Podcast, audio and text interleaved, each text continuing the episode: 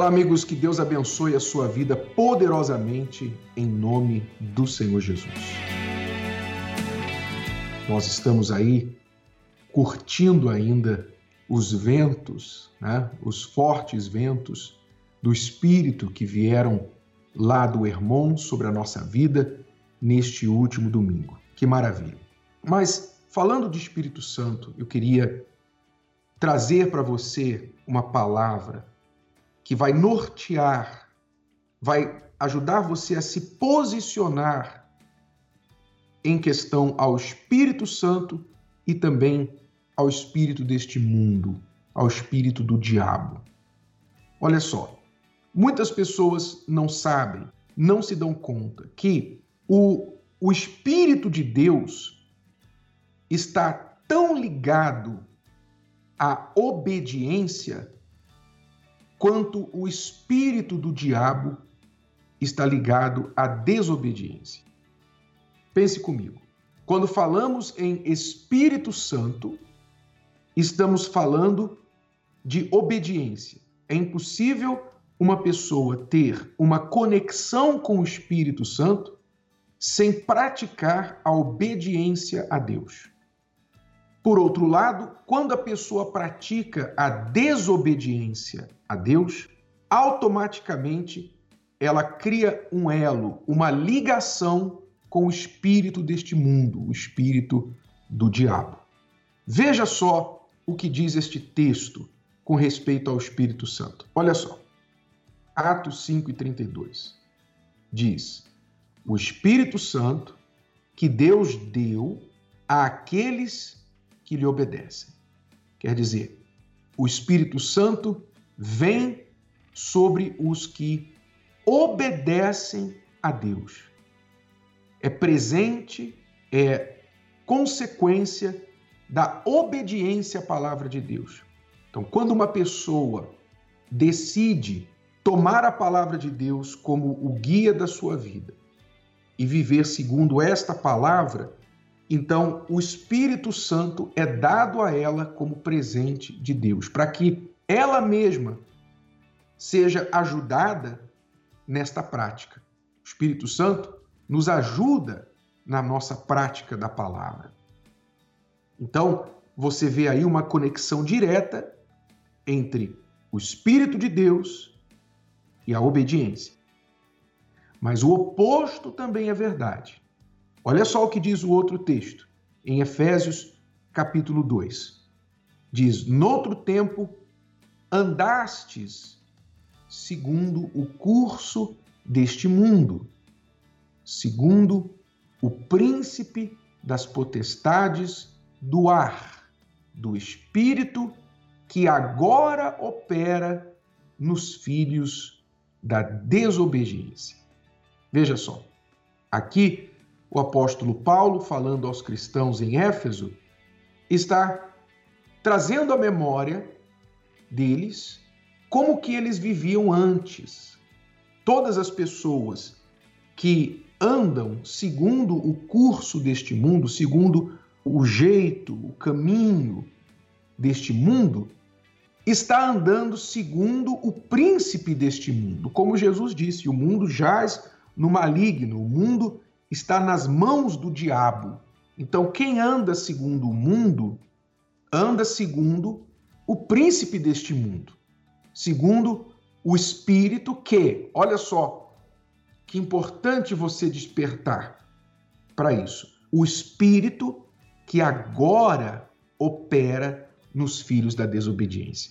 Quer dizer, não somente a pessoa cria uma conexão com o espírito deste mundo, como ela permite a atuação, a operação do espírito deste mundo na vida dela.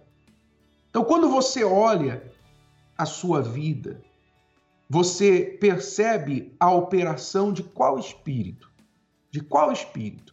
Veja, eu não estou falando que quem tem o Espírito Santo não tenha problemas. Quem tem o Espírito Santo, quem vive na obediência a Deus, também tem lutas. Quem tem o Espírito Santo também enfrenta problemas. Jesus disse isso, que nós iríamos enfrentar tribulações. Então, o fato de você enfrentar problemas pontuais, problemas inerentes a, ao dia a dia da vida, isso não significa que você tem um espírito demoníaco na sua vida. Não. Se você tem o Espírito de, de Deus, o Espírito Santo, vive na obediência à palavra de Deus, você também tem lutas. Mas a diferença é que você vai vencendo de fé em fé, de triunfo em triunfo, você vai vencendo. Você tem batalhas, mas você vai vencendo as suas batalhas. E, especialmente por dentro, você tem paz. Mas quando você olha para a sua vida e você vê que quem opera na sua vida é o espírito deste mundo, ou seja, é como se você estivesse com uma vida travada, uma vida bloqueada. É como se você estivesse enfrentando um bloqueio em tudo que você faz, nos seus caminhos. Então, já não é natural viver assim. Porque quem está debaixo da obediência está debaixo da bênção de Deus. Com lutas, mas debaixo da bênção. Quem está vivendo na desobediência, o espírito deste mundo agora opera nela. Olha só, guarde essa palavra com você. O espírito que agora opera nos filhos da desobediência. Então, quem vive na desobediência, agora, nesse momento, o espírito deste mundo, príncipe deste mundo, opera na vida dessa pessoa. E como que ele opera? Ele opera amarrando, sugando, ele opera roubando a vida da pessoa, roubando a paz da pessoa. Ele senta em cima de uma área da vida da pessoa e ele castiga, ele toma posse daquela área da vida da pessoa de forma que ela vive como se ela estivesse numa maldição, sob uma maldição, uma praga. Então, quem vive sob a desobediência a Deus dá abertura para esse espírito atuar na sua vida. De forma que a única maneira da pessoa mudar esta situação é ela parar de desobedecer a palavra de Deus. Deixar de desobedecer e passar a obedecer a palavra.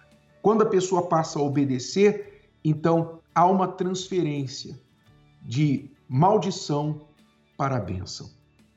Note, quando a gente fala em desobediência, a gente não está falando necessariamente de ser uma pessoa que vive na bandidagem, na criminalidade. Você pode ser uma pessoa muito boa, socialmente falando, para a sociedade você é uma pessoa boa, mas ao mesmo tempo está vivendo na desobediência.